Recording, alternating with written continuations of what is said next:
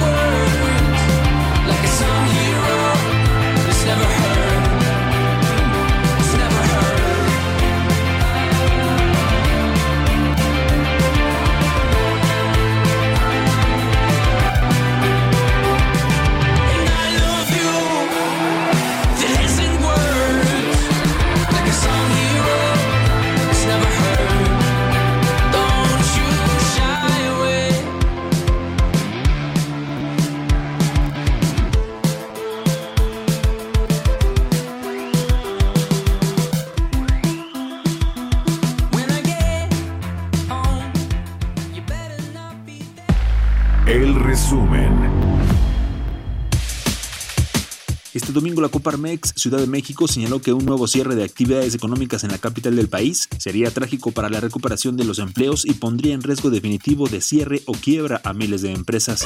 El Consejo Directivo del Gremio Gasero Nacional solicitó el apoyo de la Comisión Reguladora de Energía y presentó un pliego petitorio para llegar a un acuerdo en el precio máximo del gas licuado. En un comunicado enviado al comisionado presidente de la CRE, Leopoldo Vicente Melchi García, el gremio de gaseros LP indicaron que a una semana de que entró en vigor la fijación del precio máximo de este producto, enfrentan una difícil situación para mantener y continuar con sus actividades. El Instituto Mexicano del Seguro Social informó que a 575 mil trabajadores le redujeron su salario y a otros sus primas de riesgo de trabajo cuando fueron migrados de las empresas prestadoras de servicio de personal, conocido como outsourcing, a los patrones reales. La Federación de Sindicatos de Trabajadores al Servicio del Estado informó que la Secretaría de Hacienda acordó un incremento de 5.4% al salario promedio ponderado para más de 700 mil burócratas en el país. BBVA México consideró que Petróleo Mexicano mexicanos requiere de mayores inversiones para alcanzar sus metas de producción. El grupo financiero detalló que si bien la meta de 1.802 millones de barriles diarios para 2021 podría alcanzarse, las de 1.974, 2.121 y 2.186 millones de barriles diarios para 2022, 2023 y 2024 resultan más retadoras sin nuevos descubrimientos o desarrollos de nuevos campos. De acuerdo a datos del INEGI, el consumo de las familias mexicanas y la inversión fija bruta, considerados dos de los motores de crecimiento interno, continúan avanzando a su recuperación, pero aún están lejos de recuperar los niveles prepandemia. En mayo, el consumo creció 0.9% con respecto a abril, con lo cual sumó su tercer avance mensual consecutivo. La Oficina de Estadísticas Laborales informó que Estados Unidos agregó 943 mil nuevos empleos durante el mes de julio, lo que significa la cifra más alta desde septiembre del 2020, cuando la pandemia del COVID-19 comenzaba a descender para luego volver a subir. Bitácora de negocios en El Heraldo Radio. El editorial.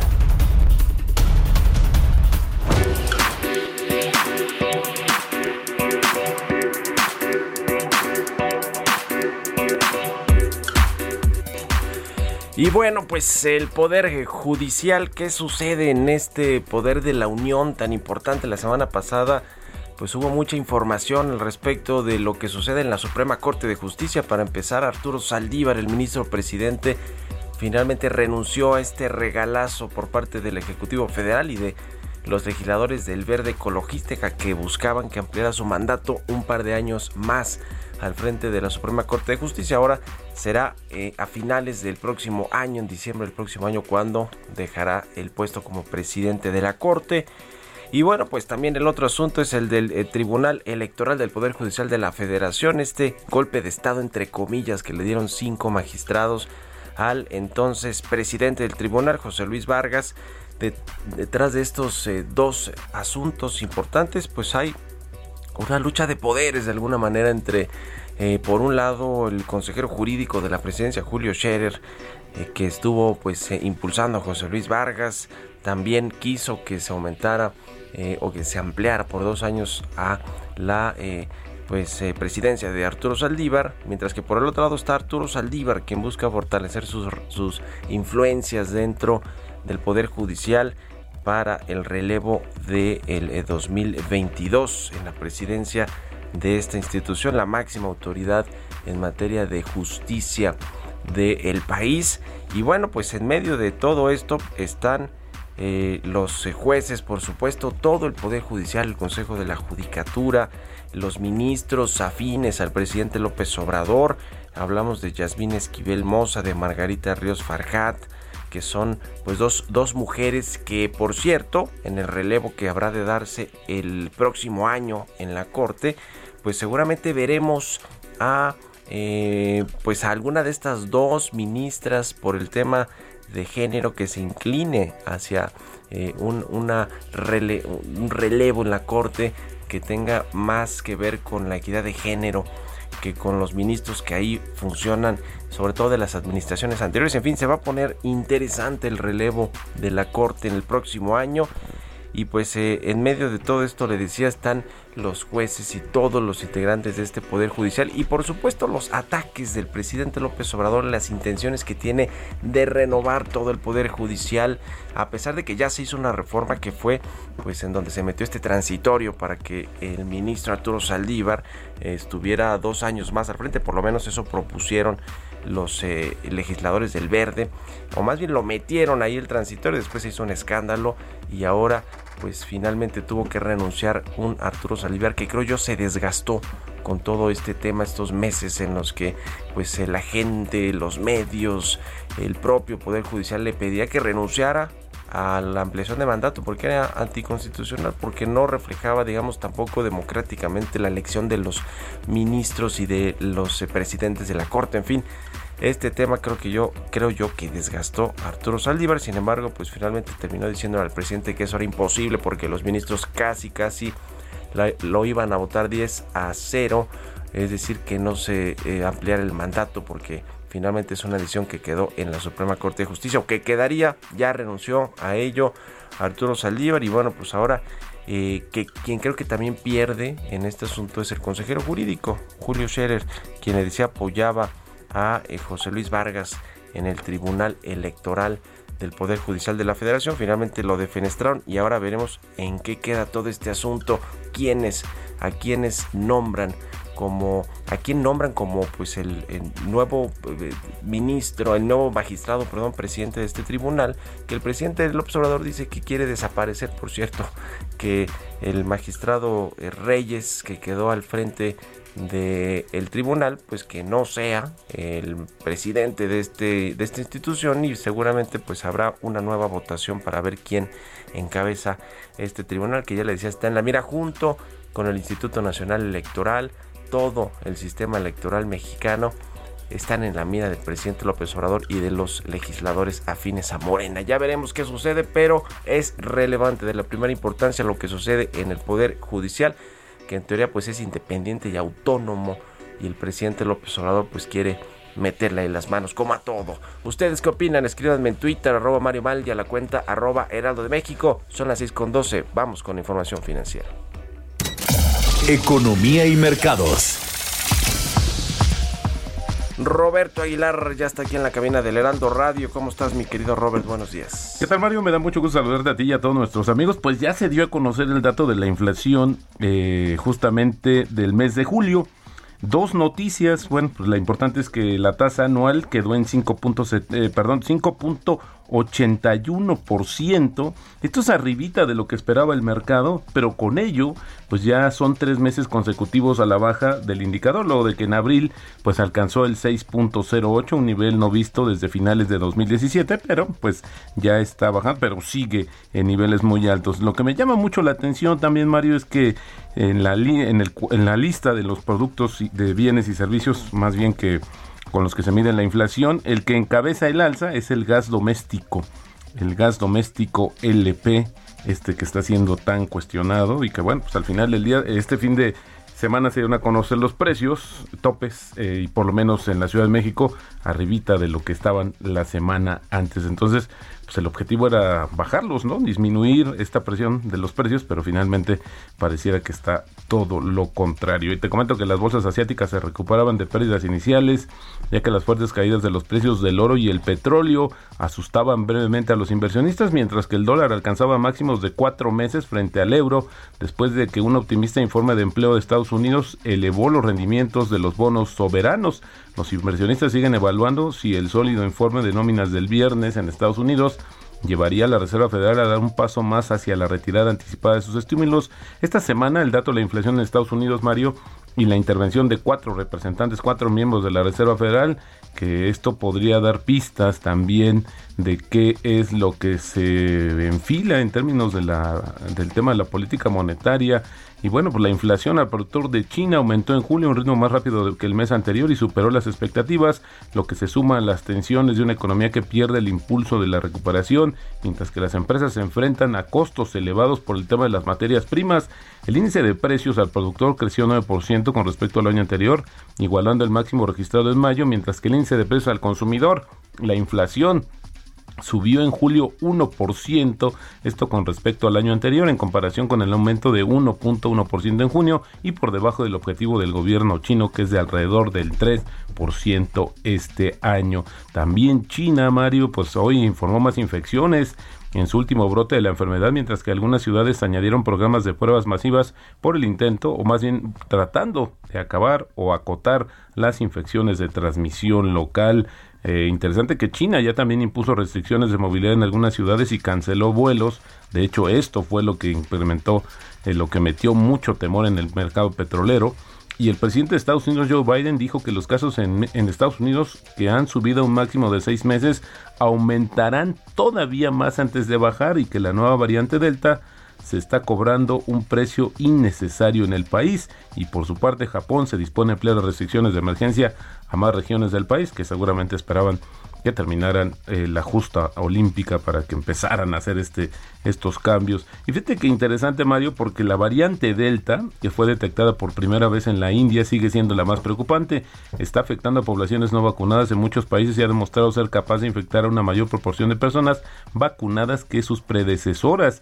Los investigadores chinos descubrieron que una persona infectada con Delta transporta 1.260 veces más virus en sus narices en comparación con la versión original del coronavirus. Mientras que el coronavirus original tardaba hasta 7 días en causar síntomas, el Delta puede hacerlo en 2 o 3 días lo que no le da tiempo al sistema inmunitario o de inmunización del, del, cuerpo, pues le da, le recorta el tiempo para responder y justamente generar algún tipo de defensa. Pero lo más importante, Mario, es que Delta también parece estar mutando aún más con la aparición de informes sobre una variante que se conoce ya como Delta Plus que lleva una mutación adicional que ha demostrado evadir la protección inmunitaria. La India incluyó ya Delta Plus como variante de preocupación en junio, pero en Estados Unidos ni en otros países ni la Organización Mundial de la Salud ha hecho nada todavía en este sentido. Así es que si ya teníamos complicaciones con Delta, pues hay que esperar ahora Delta Plus. Por otro lado, pues ya hay más de 202 millones de personas infectadas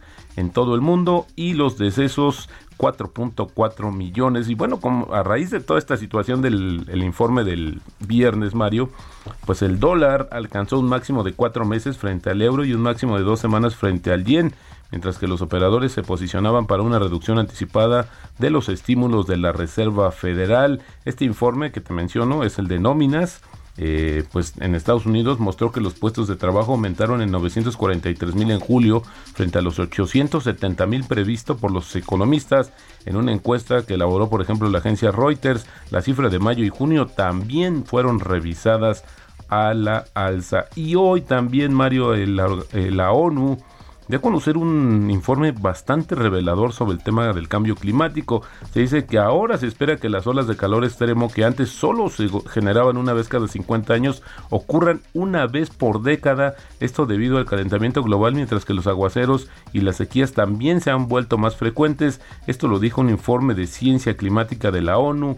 El informe encontró que ya estamos experimentando esos efectos del cambio climático, ya que el planeta ha superado más de un grado Celsius en el calentamiento promedio. Las olas de calor, las sequías y las lluvias torrenciales solo serán más frecuentes y extremas a medida que la Tierra se caliente un poco más. Lo relevante de este estudio es que es la primera vez que el panel intergubernamental de expertos sobre el cambio climático de la ONU ha cuantificado la probabilidad de estos eventos extremos en, un en una amplia variedad de escenarios. Pero mira, por ejemplo, el informe encontró que los eventos de fuertes lluvias que se producen una vez en una década son ahora 1.3 veces más probables y un 6.7% más húmedos en comparación con 50 eh, años que se habían contabilizado hasta 1900 cuando comenzó a producirse un importante calentamiento provocado justamente por la humanidad. Y ayer la farmacéutica china CanSino informó a las autoridades sanitarias de México que una segunda dosis de su vacuna incrementa sustancialmente los niveles de anticuerpos en personas que ya han sido vacunadas. La semana pasada, un ejecutivo de Cancino alertó que los niveles de anticuerpos de su fármaco de dosis única habían caído un 30% después de medio año de su aplicación. Sin embargo, una inyección de refuerzo a los seis meses de las primeras dosis logró que los anticuerpos se dispararan alrededor de ocho veces. En México se estima que ha habido cerca de 6.5 millones de vacunas de cancino que se han eh, que han llegado al país y la gran mayoría Mario han sido aplicadas entre el personal docente. Y hablando también del tema de las vacunas pues fíjate que el presidente Andrés Manuel López Obrador dijo ayer que va a sostener una llamada telefónica hoy con la vicepresidenta estadounidense Kamala Harris para conversar sobre el tema de una agenda común de cooperación, entre ellos la vacuna. Vamos a conversar para dar continuidad a una agenda de colaboración conjunta y estoy seguro de que vamos a recibir también apoyos adicionales. Esto lo dijo el presidente y también en su discurso de ayer pues agradeció un primer donativo de 3.5 millones de vacunas por parte de Estados Unidos y dijo que pues espera todavía un embarque de adicional de 1.3 millones de dosis en los siguientes días y los precios del petróleo te comentaba cayeron cerca de un 1% el viernes y anotaron sus mayores pérdidas semanales en meses por el temor de que las restricciones de viaje para frenar la propagación de la variante Delta pues hagan descarrilar nuevamente la recuperación de la demanda mundial del energético. En la semana el, el Bren perdió más de 6% y el WTI 7% es su mayor retroceso semanal en nueve meses. Y Mario, también el tema de Messi, pues tiene implicaciones deportivas, no solamente deportivas, sino también bursátiles. Fíjate que las acciones de las empresas relacionadas con el fútbol francés subían hoy al inicio de la jornada en Europa ante la expectativa de que este futbolista argentino eh, pues firme eh, su fichaje con el Paris Saint Germain. Las acciones, por ejemplo, del Olympique de, Lyon eh, subían cerca de 1%, mientras que las del grupo de televisión TF1 y las de los propietarios de Canal Plus Vivendi subían eh, más de 1% respectivamente, ya que se dice o se apuesta que la llegada de Messi a este equipo podría aumentar las cifras de audiencia del fútbol, del fútbol francés. Interesante lo que sucede, bueno, el efecto que está dándose en todos los sentidos por parte de este jugador eh, multimillonario, por cierto, que creo que es importante también los datos que se dieron a conocer. Y el tipo de cambio, Mario, como reflejo de esta mayor presión cambiaria, está cotizando en estos momentos en 20.02, más temprano tocó un 20.09. Y la frase del día de hoy dice, la mejor empresa para comprar puede ser alguna que ya tienes en tu cartera. Esto lo dijo en su momento Peter Lynch.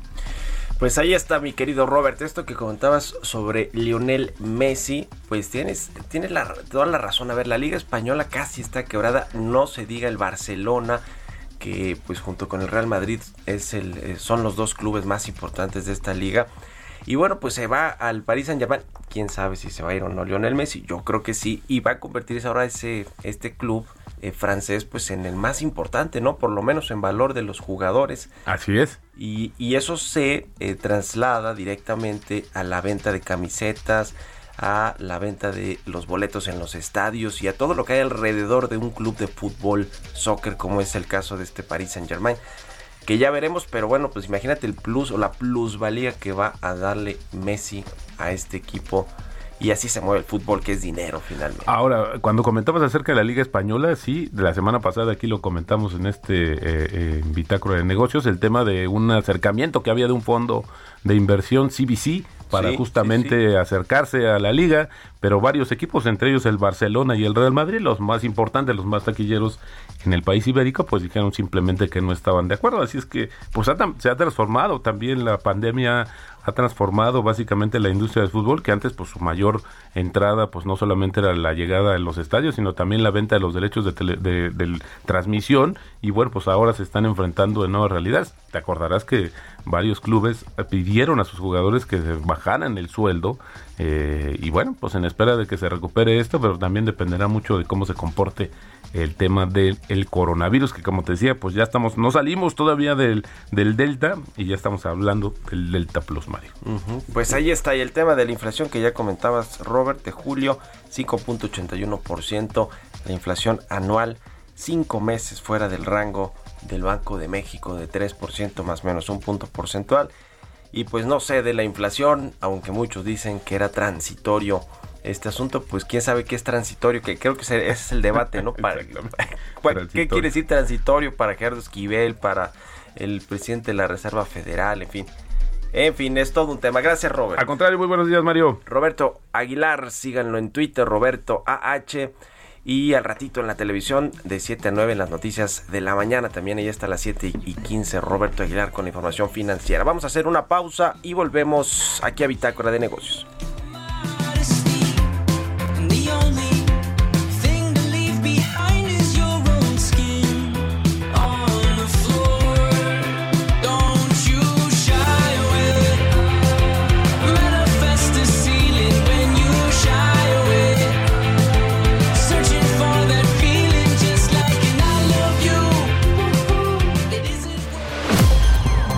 Continuamos en un momento con la información más relevante del mundo financiero en Bitácora de Negocios con Mario Maldonado. Regresamos. Estamos de vuelta en Bitácora de Negocios con Mario Maldonado. Entrevista.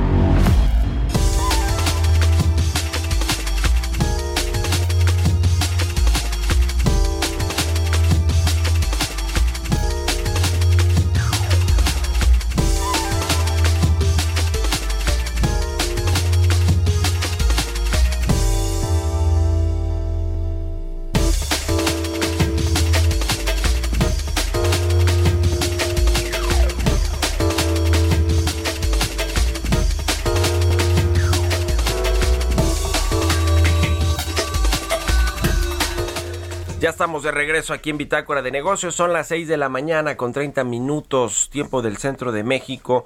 Vamos a platicar con Lorenzo Roel Hernández. Él es consejero delegado para asuntos de Organización Internacional del Trabajo y de la Organización Internacional de Empleadores de la Coparmex. Aquí me da gusto saludar. Lorenzo, ¿cómo estás? Muy buenos días. Hola Mario, con el gusto de saludarte a ti y a tu auditorio. Pues, eh, ¿cómo, ¿cómo ves? Eh, a ver, el asunto del mercado laboral, queremos platicar primero de entrada contigo sobre qué, qué sucede en el mercado laboral en México luego de la pandemia del COVID-19. Sigue habiendo desempleo en el sector formal e informal de la economía. Y junto a esto, pues hay eh, un tema del, del, salario mínimo que el gobierno federal ha apostado que el, el sexenio del presidente López Obrador con un salario mínimo de 189 pesos eh, lo cual, bueno, ha aumentado y si era una deuda, creo yo, con los trabajadores. ¿Cómo ves todo el entorno del mercado laboral que hay en nuestro país? Pues mira, eh, como tú sabes, las, las cifras recientes, eh, pues, han, se, ha publicado de que, por pues, lejos de recuperar las, los, trabajos formales, pues ha crecido la, la, informalidad y, y lo más preocupante es que ha crecido la, la pobreza en México. No, todavía no salimos pues de la crisis eh, e, económica que ha provocado la, la pandemia y, como tú sabes, pues a quien más ha golpeado es a, micro y pequeñas empresas que pues definitivamente pues redujeron sus actividades y que por lo tanto pues en esta tercera ola de la de la, de la pandemia pues seguramente pues va a seguir afectando al sector laboral y en consecuencia al pegarle a las micro y pequeñas empresas pues seguirá afectando el, el, empleo formal en, en, México en esa parte no y, en relación al ajuste del salario mínimo como sabes pues el, el, sector empresarial por supuesto y le, le propuso y sobre todo Coparmex a previo a, a las elecciones, pues ya traía la propuesta de ir eh, empoderando el, el, salario mínimo general con esa meta que tú conoces de llegar a la línea de bienestar familiar, pero eh, que a final de cuentas, pues en México no se pueden imponer salarios, no se puede imponer generación de empleo, porque eso lo que tiene el gobierno es que facilitar el tránsito a las, a, las empresas para que estas, que son las generadoras de empleo, puedan, puedan crecer.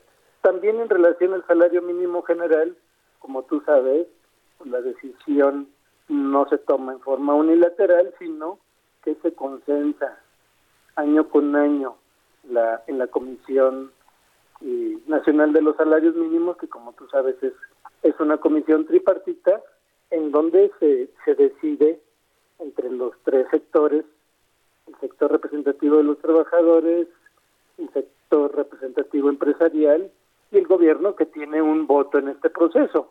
Mm, no puede ser una imposición porque, como tú sabes, en el pasado, imposiciones en el, en el ajuste a los, a, los salarios pues pueden volver a generar problemas de inflación y, en consecuencia, pues, generación de, de, desempleo. Pero es un tema que, se, que mes con mes eh, se analiza la economía del, del, país y las posibilidades en, la comisión y que esperemos a finales de noviembre, principios de diciembre, pues conforme al, al análisis económico de posibilidades, pues tener un acuerdo en donde y pues se tome la, la, decisión, pero no nos podemos anticipar y apenas estamos en el mes de agosto, tenemos el problema, como tú sabes, de que no se ha podido controlar la inflación y es algo que seriamente pues, tenemos que analizar los, los tres sectores en lo que resta del año. Sobre este asunto que comentabas de la inflación, eh, hay todo un debate sobre si el aumento a los salarios mínimos genera efectivamente inflación. Eh, yo he escuchado allá a Gerardo Esquivel, por ejemplo, el subgobernador de Banco de México, decir que no tiene injerencia directa con los precios en México, los precios de bienes y servicios. Sin embargo, lo que sí es cierto y lo que sí tenemos es una inflación cercana al 6%. Acaba de salir hoy la inflación de julio, que fue de 5.8% a tasa anual. Eh, esto, según sus análisis en la Coparmex, sí ha influido el aumento en el salario mínimo en eh, los eh, precios de bienes y servicios de México. Y lo digo no solo por lo que tiene que ver con los trabajadores que ganan uno, dos o tres salarios mínimos, sino porque, bueno, es un efecto faro, ¿no? Es decir, cuando aumenta el salario mínimo, los, los sindicatos, los, los trabajadores buscan renegociar los contratos colectivos para que aumente también el, el salario, como se hace de forma eh, anual, ¿no? Las revisiones que se hacen, pues por lo menos con, con lo que se ajusta a la inflación. Eh, ¿Sí tiene direct, relación directa según sus análisis, Lorenzo? Pues mira, en, principio, como sabes, en el proceso de desindexación del salario mínimo, eh, pues eh, con la reforma constitucional se, se logró que dejara de tener impacto en, en, en, en, las leyes eh, sobre todo que tenía ese e, efecto eh, año con año, pero precisamente uno de los acuerdos que se ha tenido en la Comisión Nacional de los Salarios Mínimos es dividir el, el, aumento en el porcentaje en lo que se conoce como como la figura MIR, este, que es monto independiente de recuperación, y que precisamente el, el año pasado lo que le explicábamos al, al gobierno es que el 6% que se habló en el, en el, en el porcentaje, eh, que regularmente lo que impacta en las revisiones salariales no debería de ser de ese, de, de, ese monto, pero que a final de cuentas, como tú lo sabes, si es desmedido el ajuste y tiene impacto en las revisiones contractuales, pues de una de otra forma también puede impactar los costos de los eh, precios en los productos y, servicios en las empresas y que a final de cuentas pues esos ajustes en, en, esos precios por supuesto como sabes puede tener impacto en, en, la inflación pero a final de cuentas como te reitero es es un tema que primordialmente tenemos que discutir los factores de la producción primordialmente el sector representativo de los trabajadores y el sector empresarial y en su momento ver hasta dónde se puede apoyar este, esta intención en la que estamos los tres sectores eh, buscando es poder llegar a la línea de bienestar familiar, pero este, con esta, estas presiones en la inflación, pues, mm, sería muy aventurado decidir desde este mes cuál sería el ajuste eh, conveniente para, para el año que entra es algo que, insisto, tenemos que ir discutiendo en, en la comisión y eh, lejos de, de, ser una imposición, pues tiene que ser un, un ajuste razonado este, con, con las miras de llegar pues a esa meta si es posible eh, en, en, este sexenio, pero tenemos que cuidar e, e, esa parte porque pues eh, en el sector lo que menos queremos es que se produzca más, más, desempleo y que crezca la, la informalidad. Es algo que, como comprenderás, lo tenemos que cuidar también. Sí, eh, pues sí, ese es, ese es el asunto. Eh, nunca, nunca una sola eh, pues acción como este tema de aumentar el salario mínimo, pues tiene un, un efecto que en este caso pues quisiéramos que fuera el efecto positivo de que los, ah, los trabajadores están eh, obteniendo mayores ingresos por su trabajo y eso pues se ve reflejado también en un tema de productividad, que ese también es el, asunto, ¿no? La productividad de México tiene, tiene que aumentar junto con el eh, aumento del salario mínimo y lo cual parece ser que no, que no estamos viendo ese tema. Con respecto al, al desempleo, ¿cómo, cómo ves, eh, Lorenzo, lo que ha sucedido después de la crisis del COVID-19?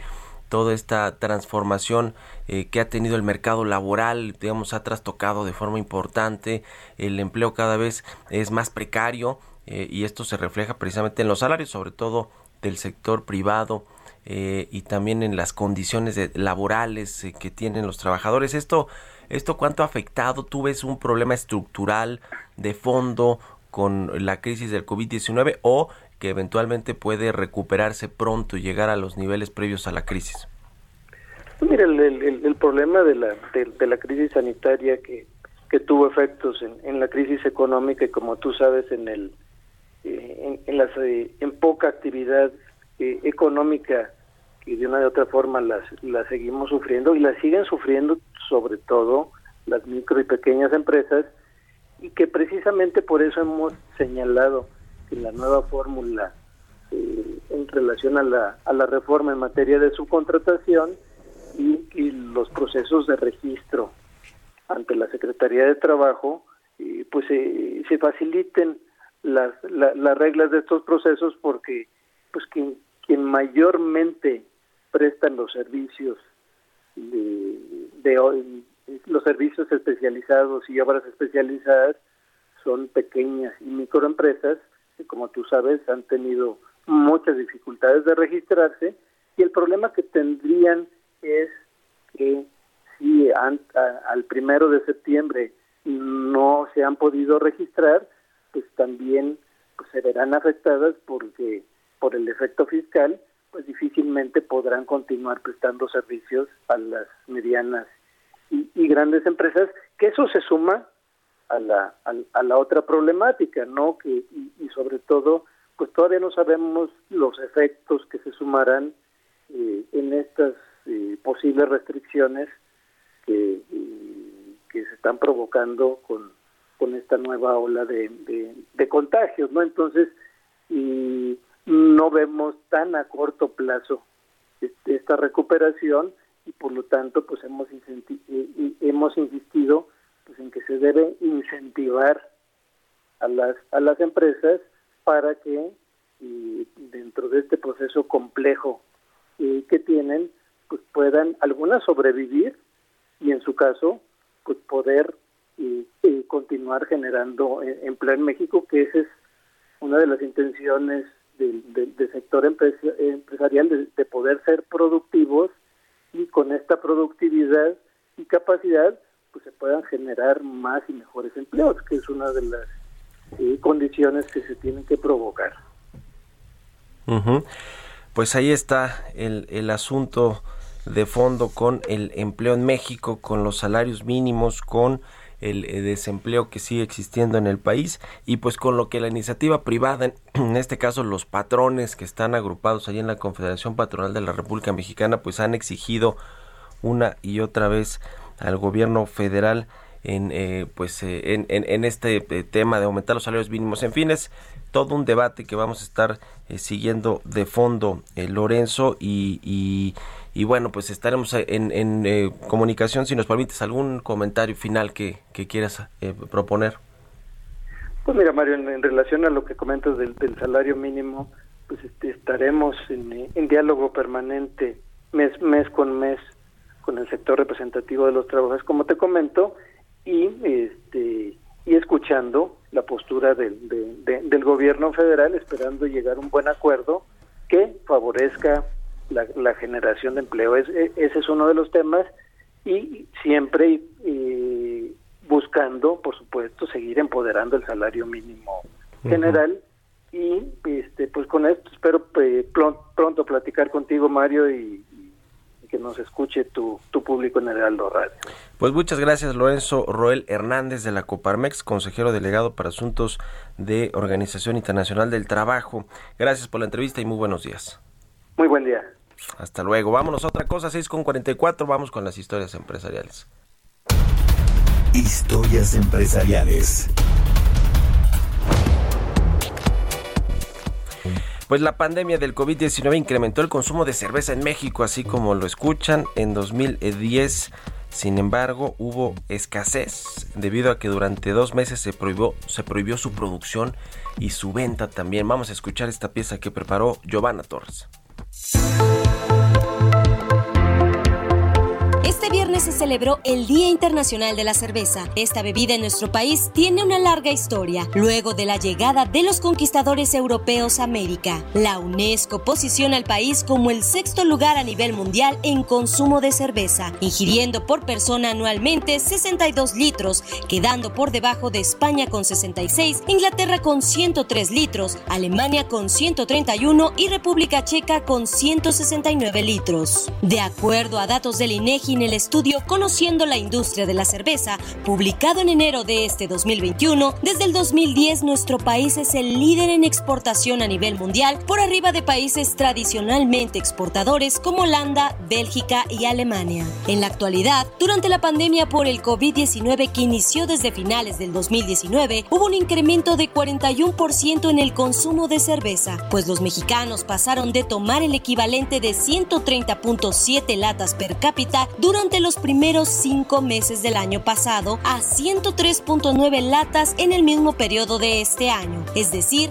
53 latas adicionales en un solo año. Hay datos donde se calcula que en el periodo de enero a mayo de este año, los mexicanos tomaron aproximadamente 5.462 millones de litros. Zacatecas es la entidad que lidera la elaboración de cerveza con el 24.1% del total nacional.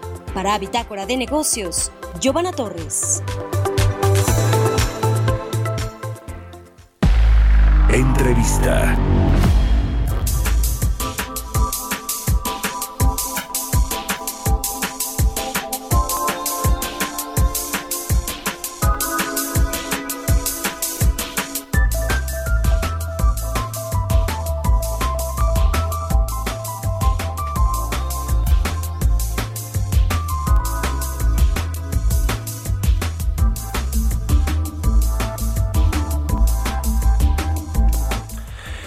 Bueno, pues eh, cambiando de tema, eh, vamos a platicar con Jessica Roldán Peña, ella es directora de análisis económico de Finamex, Casa de Bolsa, aquí me da gusto saludar. ¿Cómo estás Jessica? Muy buenos días. ¿Qué tal Mario? Muy buenos días. Gusto saludarte. Oye, de, de, entrada, de bote pronto, una reflexión sobre el dato de la inflación que acabamos de conocer para el mes de julio, eh, 5.8%, sigue arriba, muy arriba del rango objetivo que tiene el Banco de México y pues lleva cinco meses ya fuera de este rango objetivo. Jessica, ¿cómo eh, ves, analizas este dato de inflación para el mes de julio?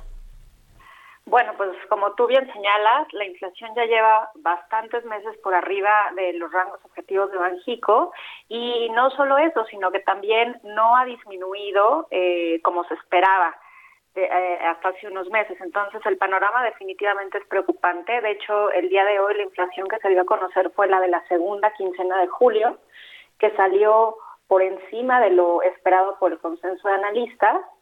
Eh, nosotros traíamos un número mucho más cercano al que se dio, pero de todos modos este número es un número malo que hace que todo el mes de julio, pues, eh, haga que la inflación se acerque a este número que tú señalas. Una parte importante es que cuando dividimos la inflación en sus distintos componentes, observamos que eh, si bien todo lo que tiene que ver con precios, por ejemplo, de frutas, verduras, eh, incluso de energéticos, ha disminuido en términos anuales, eh, todo lo que tiene que ver con la inflación subyacente, que es una inflación mucho más persistente y que está relacionada con el precio de las mercancías, de todos los alimentos procesados que compramos en el supermercado o incluso en los servicios, pues todavía continúa la alza. Entonces sí es un elemento preocupante y definitivamente pues esto pone sobre la mesa nuevas nuevos incrementos en la tasa de referencia que esperamos por parte de Banco de México.